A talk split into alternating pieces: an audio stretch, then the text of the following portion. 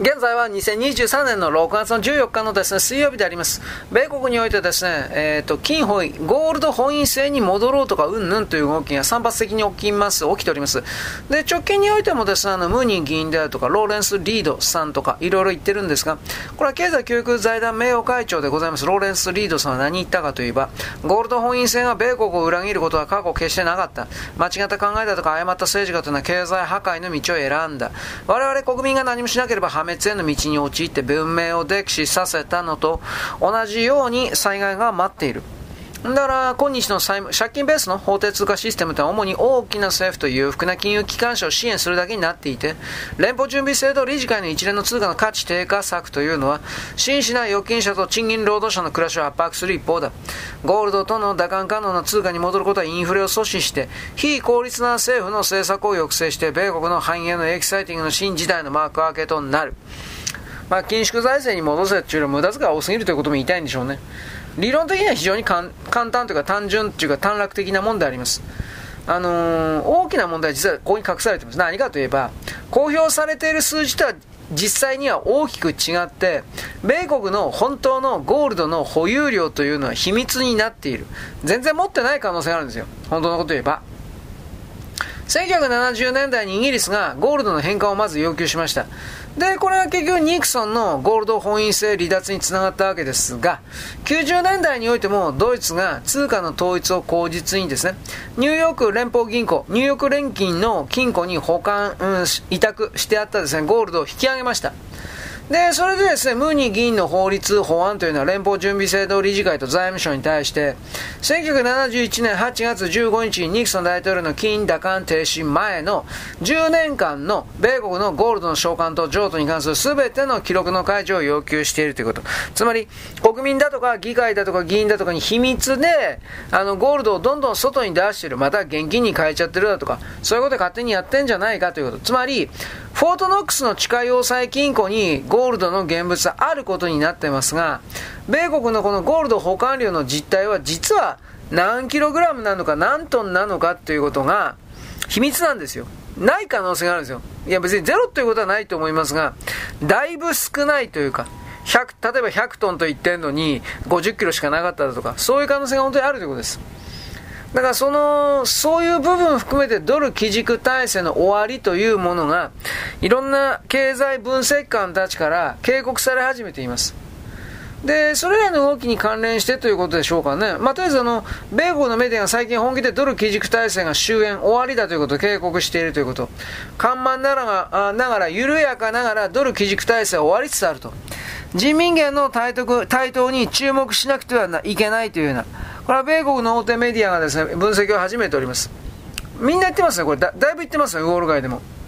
で、ドルのバック、衰退に関する警告というのは、次の7つから推測できるとします。第一に、ブリックスが揃って自国通貨で貿易相手国との決済を本格化させている。つまり、ブラジル、ロシア、インド、中国、南アフリカに限ってと今言いますが、この5カ国の内部のあの貿易、経済に関しては、自国の通貨での、ドルではなく、自国の通貨での貿易の支払い、代金支払いというふうにしているということ。で、この流れで、少なくともこの5カ国の中の共通通貨としてのブリックスコインというものを作ろうじゃないか、作るのではないかという話、これは2年前か3年前、2年前ぐらいから急に出てきました。第2が、ブラジルがですね、中国との貿易で人民元の決済を受け入れました。まあ、今のブラジルのルーラー大統領というのは極左、左翼リベラルで親しい中国側です。で、第3にですね、インドネシアで開催された ASEAN 会議においては、あの、西側通貨に依存し続ける理由はなくなったと、会議、協議されております、討議されております。特にマレーシアのですね、あの、アンワル・イブラヒーム首相兼外相が、ドルに依存する理由はないと発言しています。これ、観測気球ではありません。アンワルさんに限らずアジア通貨危機以降なんですが、ASEAN 各国というのはドルの動向に敏感です。つまりドルが非常に弱くなっているということを彼らが非常に感じているということです。で、第4にサウジアラビアが上海協力機構 SCO に正式にメンバー入りを果たしました。メンバーです、いつの間にやら。ペトロダペトロダラ体制の基軸国家なんですよ、サウジアラビアって。それが米国との姿勢がバイデン自称大統領以降ですね、ロシアに例えばドローンだとか大量の弾薬を供給したりなんかして、露骨にロシア B 機に変わっています。サウジの外相とですね、イランの外相というのは外交外交関係の修復というものを中国の修復によって実現しましたが、あの、一応4月の初回の実務会談というのをわざわざ中国の北京にまで出向いてやってます。で、第5にロシアのガス輸入の多くがルーブルで掲載されているということ。だから結局ルーブルの暴落は起きなかった。これからも起きません。で、ガスが値上がりして悲鳴上げたのは誰かとはドイツです。だからドイツがですね、あの、アメリカから離れるというのはもう規定事項です。で、第6にインドはですね、ルピー、自国の通貨のルピーでの支払い代金決済を始めました。インド経済の世界各国交流というのは凄まじいもんなんですが、でも通貨に関しては自国通貨決済を行うことは今までありませんでした。ドルでやってました。で、第7にですね、ケニア、アフリカです。ここが中国人民元決済を受け入れ始めてます。まあそもそもあの、ケニアというのは鉄道なんかで中国から巨額の借金をしてます。一帯一路とかでね。で、他にも人民元受け入れの兆しというものがあちこちで観測されています。アフリカ各国は次々とドミノで人民元で支払い決済する可能性が高いです。あと南米とね。で、世界規模でドル離れが進んでるっていうのは、これ米国のバック、衰退に無策の何の策も打たない自称バイデン政権発足以来です。バイデン始まって以来、どんどんと米国の力が弱まってます。で、バイデンが気が狂ったと言ってるのがタカ・カールソンです。まあ、フォックスニュースクビになっちゃったけど、今ツイッターで自分であの情報発信してますね。タカ・カールソンのツイッター見た方がいいですよ。僕は今日か昨日が3本目の動画上がってましたね。確か。まあ、とりあえずタカ・カールソン、フォックスで4月6日の放送これ言ってクビになったんじゃなかったかなと思うけど、まあどうですかね。で、通貨派遣というものは、昔はポンドだ、英国ポンドだったわけです。で、今はドルですけど、これ、帝国の覇権は大体100年ぐらいしか持たないので、で、この覇権の流れを見ていくと、ジョバンニ・アリギというイタリア人学者がいます。あの、アリギはですね、金融システムの覇権国の攻防というものを循環論、サイクル理論で説明した人です。20世紀の資本主義社会の過去100年においては15、16世紀から19世紀末に3つの覇権がサイクルとして組み込まれていると主張しました。3つの派遣サイクルというのは、オランダの派遣、イギリスの派遣、そして米国の派遣サイクルです。で、基本概念としてですね、ブローデルが四大都市国家と名付けていたベネチア、フィレンツェ、ゼノバ、ミラノに始まって、で、イタリア都市国家軍からアムステルダムに派遣が移動した。で、ロンドンに金融の中心が移動した。で、世界資本主義と国民国家と植民地位、帝国主義を混ぜた派遣の姿を取ったりしたということです。で、オランダから派遣がイギリスに移動しまして、第二次大戦は米国派遣になった。イギリスポンドは米ドルが基軸通貨に変わった。1944年に早くも戦後を展望して、IMF と世界銀行が基軸のブレトンウッズ体制が出た。米ドル基軸体制が強固なシステムになった。で、朝鮮戦争、ベトナム戦争が米国経済をゴリゴリとすり減らして弱めたんですが、米ドルは世界最強の通貨となった。まあどうですか？ね。だってアジアのどこ行ってもベトナム戦争が終わった後ぐらいにおいてはどこもかしも米ドルがそのまま使えましたからね。で、強い通貨として。レストランもスナックも、例えばベトナムなんかはね、米ドルで支払いをですね、みんな喜んだっていうことです。最後なんかね、今ホーチミンですけど。1971年ドルがゴールド奪還を止めても、それでもですね、ペトロダラ体制がそれを保管しまして、ドル基軸に変化しませんでした。で、欧州は対抗上ユーロを作った。ドルユーロ併存体制が築かれた。日本円、A ポンド、カナダドル、豪州ニュージーランド、スイスフラン。これは基軸ドルの保管もしくは補助通貨になったわけです。で、経済発展を遂げて大国に返り咲いた中国というのは、海秩序というものを隠さなくなって思い出して、人民元を派遣通貨としてドル基軸体制に挑戦し始めたわけです。つまり、ゴールドの冒頭、値上がりと人民元の台頭とドル基軸体制の揺らぎというか、場合によっては消滅というものは、これからの世界覇権における大混乱の、まあ、原因になっていくことは間違いないでしょう。はい、よろしく。ごきげんよう。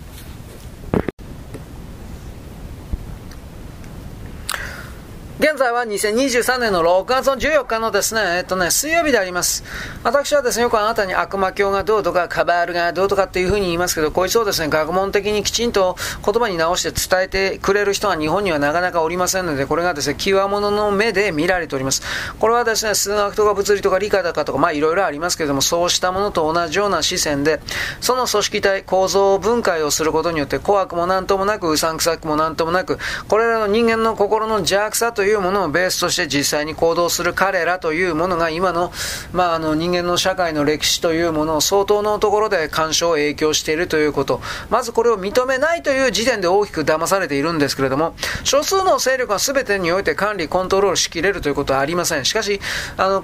管理、コントロール全てできないけど、だいぶ影響を与えるということはできるわけです。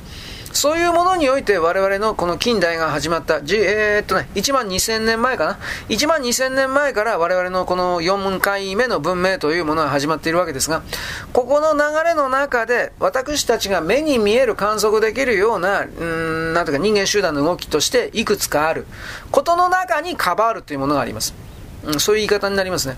あの、十字軍以降の世の中というのは、いわゆるカバールと言われる存在がいました。カバールというのはどう決めるかといえば、王族ですね。まず欧州の王族です。そして王族にお金を貸して借金の方に領地とかですね、貴族の称号を得たり、王族と結婚することで貴族の仲間入りをしたような銀行家たち。これを一応カバールと言います。そのように決めます。で、これらのカバールの手下であるですね、ディープステート。これは DBC は諜報機関とか政治家とか政府高官なんかで構成されるようなカバールの執行機関ということになります。実行部隊ですね。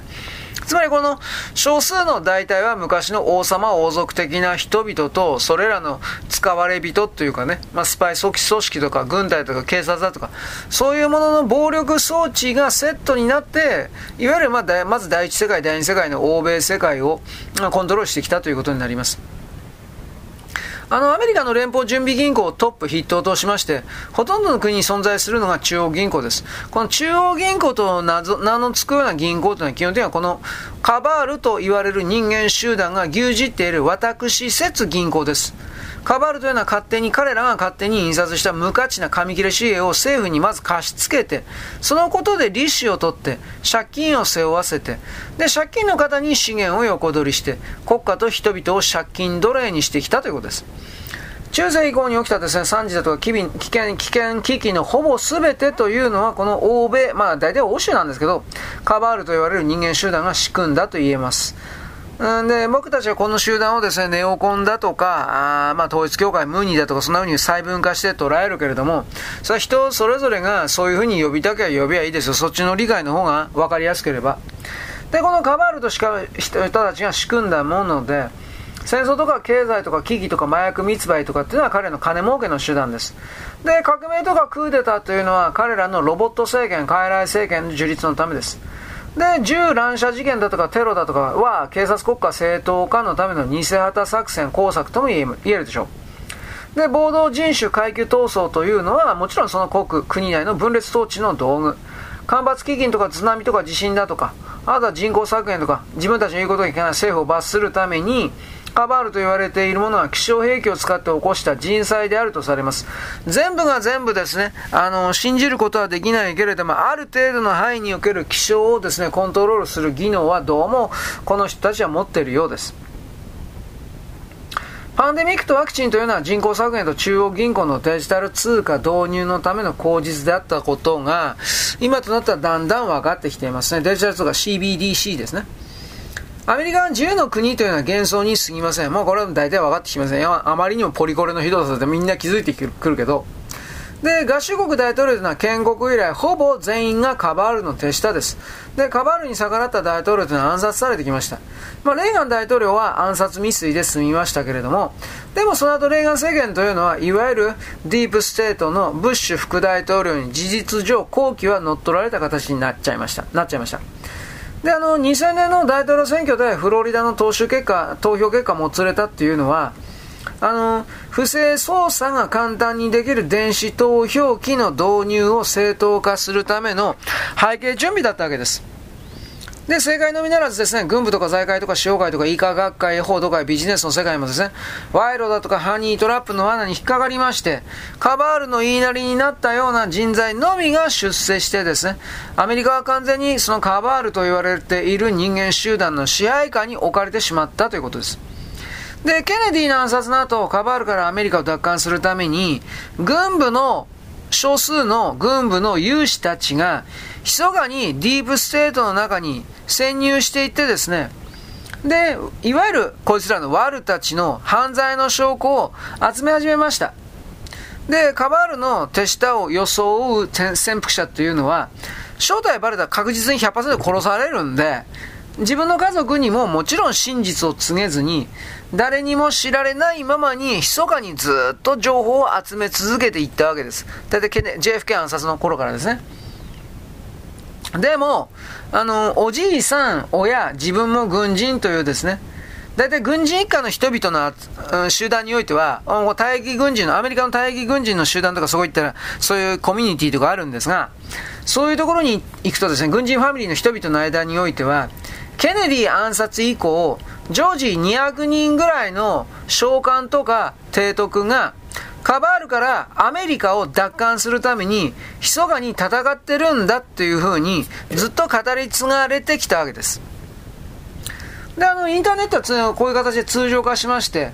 いわゆるあのディープステートと言われる人たちは恐喝の素材として保管していたような犯罪の証拠がデジデジタル化された後にですね、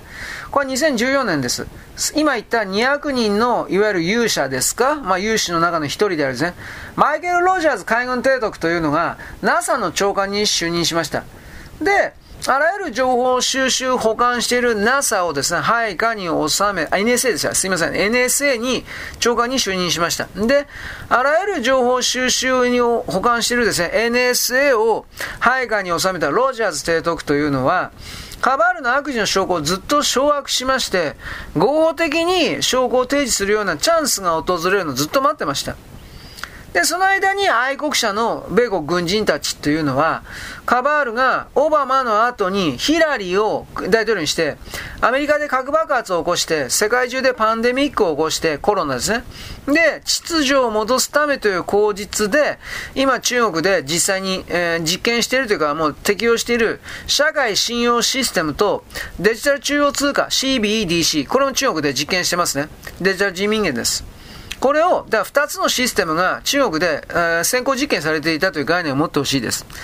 で、これを導入しようとしているということを、この軍人たちは知ったわけです。カバ、あの、アンチカバールとか。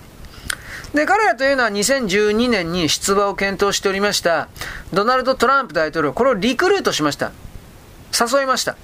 で、選挙日にですね、元海軍兵が激戦州の電子投票機のインターネット機器接続を妨害して、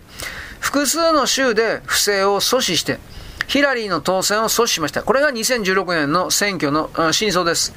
で、この選挙でもホワイトハットがヒラリーの側の不正な証拠を記録しておりましたから、実際はですね、トランプ大統領が圧勝していたということが、あまあそのうち明かされます。わずかな差で勝っていたっていうんじゃなかったですか ?2016 年のやつは。だけど不思議なことにヒラリーは、あっという間に敗北宣言を出した。自分たちの不正がですね、抑えられてしまっていたから。で、トランプ政権の誕生の後ですね、いわゆる勇者たちというアンチカバールたちに犯罪の証拠を突きつけられた政治家とか経済責任者、CEO が次々に辞職していく流れが出ました。で、カバールの資金源である人身売買、これを行う人間たちがアメリカ各地で次々と逮捕されました。そういうことをですね、今、私は過去にも言ってたような気ですけど、今、それらを振り返ってほしいわけです。アメリカの中でものすごい分裂と暗闘があります。で、このままの状態では2024年、米国必ず民主党不正選挙で民主党になります。不正選挙仕掛けます。成功するでしょう。そうなった時に具体的に米国が割れるのではないかというのが私の危惧、懸念です。そうなると西側も、日本もおしまいです。いっぺんに貧乏国というか、中国が攻めてくるでしょう。ガッタガタになるでしょう。そういうことを私は一応伝えます。よろしく、ごきげんよう。現在は2023年の6月の14日の水曜日であります。トランプ大統領がですね、この人がいわゆるカバールの側ではない人です。で、トランプ大統領がですね、政権の誕生をしました。で、これらのですね、アンチカバールの人々に犯罪の証拠を突きつけられて、で、山ほどですね、犯罪者が会社を辞めたり逮捕されたりしていきました。でもその流れの中で一方トランプ大統領というのは、ありもしない人種差別主義者、現代のヒットラー、あらゆる悪口を浴びせられながらも、アメリカ優先政策において生産業をアメリカに戻して、減税だとか規制緩和で労働者階級だとか中産階級が反映できる社会を築いた現実があります。同時にですね、大手メディアがフェ嘘ニュース、フェイクニュースを振りまくカバールの PR 機関であるということを国民に教えたわけです。これはあの米国民のですねまず大ファーストインパクトというかそういうことはあると思いますね。米国民はそんなこと考えてもいなかったから。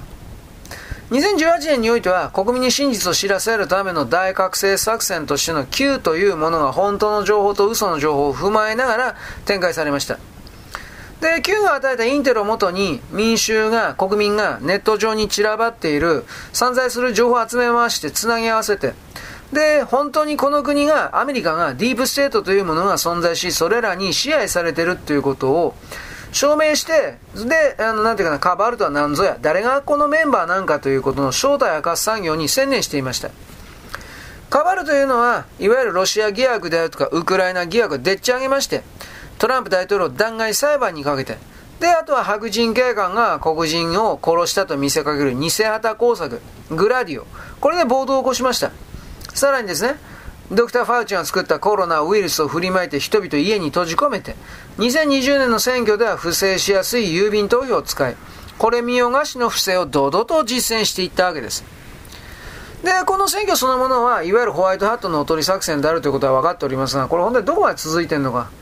で、トランプ大統領の側はですね、不正の証拠をいっぱい掴んで、法廷で不正を暴こうとしたんですが、米国のほぼ、ほとんどの判事も、ディープステートの仲間なんで、全てに近いぐらいのほとんどの裁判で敗訴しました。で、フェイクニュースもディープステディープステートの工作員が潜入している SNS も不正があったのは大嘘だというふうに伝えて、で、生まれた時から大手のメディアに洗脳されている米国国民の大半がこれを鵜呑みにしたわけです。日本人以上に米国人が騙されやすい環境にあるということは知っておいた方がいいです。帝国の市民ほどですね、あの、結果的にバカだという言い方になりますね。苦労しないからって言い方でしょうかね。2021年の1月6日においてはディープステートの工作員が仕組んだ議事堂侵入というものを大手のメディアがトランプが煽った謀反だというふうに勝手に無茶苦茶報道しました。で、右へ習いの羊人間、これは sheeple というんですが、シープルどもがこの大嘘を信じまして、保守派議員の多くもバイデンの勝利を認めてバイデンが大統領になった。そのバイデンすら本物じゃないんですが。で、トランプ大統領というのはバイデンの勝利を認知し、認めないままワシントンを去って、フロリダのマーララーゴ、マーラーゴですか、まあ、ウィンターホワイトハウスとも言うんですけども、ここで政界から身を吹いた、ふりをして、いわゆるですね、タイミングの到来を待っているとされます。で、バイデン政権に合格非道な政策を実践させて、カバールが推す政策がもたらす弊害を、アメリカ国民に身をもって体験させて、シープル、この目を覚まさせるおとり作戦だとも言われます。しかしこれは理屈は後付けできますからわかりません。で、トランプ大統領の初めからバイデン政権の下で財政を破綻させて連邦準備銀行を潰して、ありえない悪い法律をたくさん通過させて、社会を崩壊させるつもりでいたと。それ進んでますね。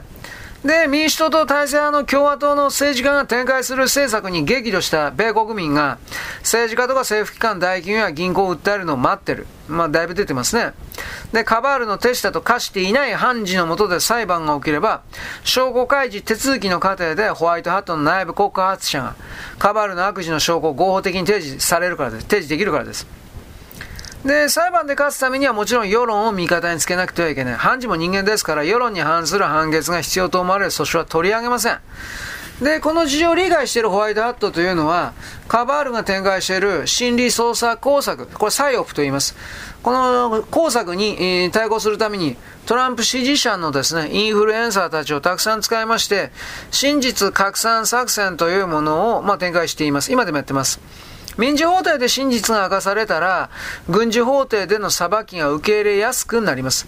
で、世界各地でグラディオ、偽旗を展開したですね、クリントンとオバマとブッシュとバイデンが戦犯として処刑されても、米国国民の8割方が納得する流れ、これにしたいとされます。で、大学生の産業と並行しまして、トランプ大統領というのは万が一の事態が生じて軍部への政権移譲が必要になった場合に備えまして、で、あの、政権を移譲される部署の幹部にトランプ派の愛国者を配置しています。これは愛国心に満ちた好戦的な大義軍人たちが、いわゆるカバール倒しの軍事クーデターを起こさないようにするために、積極的なサイオプ、あの心理工作ですね。これ役立ったということです。あのー、ホワイトハットと私言いました。これはアンチカバールですね。いわゆるこれ60年以上にわたって、この米国を裏から支配してきたこの悪魔教と今言いますけども、このカバールと言われる連中を倒すために動いてきた人たちです。もう3世代目ぐらいに入ってますね。1代目、2代目、3世代です。で、大手メディアの影響のほとんどなくなるまでは、基本的に彼らの持っている悪事の具体的な証拠は表にできません。出せません。どれほどの証拠を出したところでどうせフェイクニュースって言われるからです。偽情報だと決めつけられるからです。で、右習いのですね、愚かな米国国民、これ、残念ながらいるんですよ、そういうのが。で、あの、ホワイトハウスっていうのは、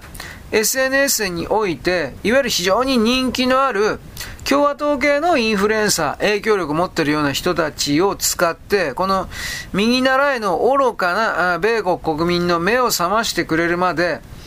表に出ることを基本的に避けまして、で、裏で、陰で地道な活動を取るということを選択しました。まあ、そんな感じになってますね。で、アメリカ人が大学生の最初の一歩を踏み出すということのために最も、まあ、貢献したのは誰かといった、これはあのー、シベル・エドモンズです。あのー、女の人なんですけどね。あの、FBI でね、このトルコと、トルコ語とアゼルバイジャンとペルシア語の通訳をやってた人です。もちろん彩色兼備っていう、まあ非常に頭のいい人ですね。で、あの、麻薬密売とかテロに関する盗聴の仕事なんかにも関わってましたシベルというのは、アメリカの政治家であるとか、判事が賄賂をもらってるということや、CIA が例えばアルカイダを援助しているということを知ってです、内部告発者になった人です。で、例えばシベルはですね、まあいっぱい告発してるんですけど、いろいろあるんですけどね、例えばですね、あの、大統領が任命した判事だとか政府機関の長官を身元調査を FBI を行う理由っていうのは、あの、恐喝の素材として使える悪事、例えばこペドフィリアとか収賄とかの証拠があった人間を排除するためではなくて、恐喝が可能な人間のみを出世させるために、あの、身元調査をするんだと。で、こうやってディープステートは昔から政治家とか判事を操ってるんだと。コントロールできない奴はそもそも出世できないんです。オサマ・ビンラディンは CIA の工作員で、アゼルバイジャンのバクーにあるアメリカ大使館で、アイマン・アル・ザワーヒリ、これナンバー2ですね。こいつは米軍関係者。あと、米軍のですね、諜報関係の人間と頻繁に会っていた。まあ、これは昔から言ってますね。で、オバマと繋がってたということです。で、ビンラディンたちは NATO の飛行機で中央アジアだとかバルカン半島、これユーゴスラビアとかコソボとかに送り込まれて、米軍が仕組んでいた治安崩し作戦の展開をしていた。で、もう一つは、あの、ウォーターゲートの真相を暴いたとされたボブ・ドワードというのは CIA の工作員で、新聞記者のふりをして、今でも世論操作に加担しているという、これらの一連をですね、あの、暴いていったわけです。まあ、あとはですね、あのー、なんていうかな、まあ、これ明日以降言いますけど、一番影響を与えたのは多分スコット・マッケイだと思います。はい、よろしく、ごきげんよう。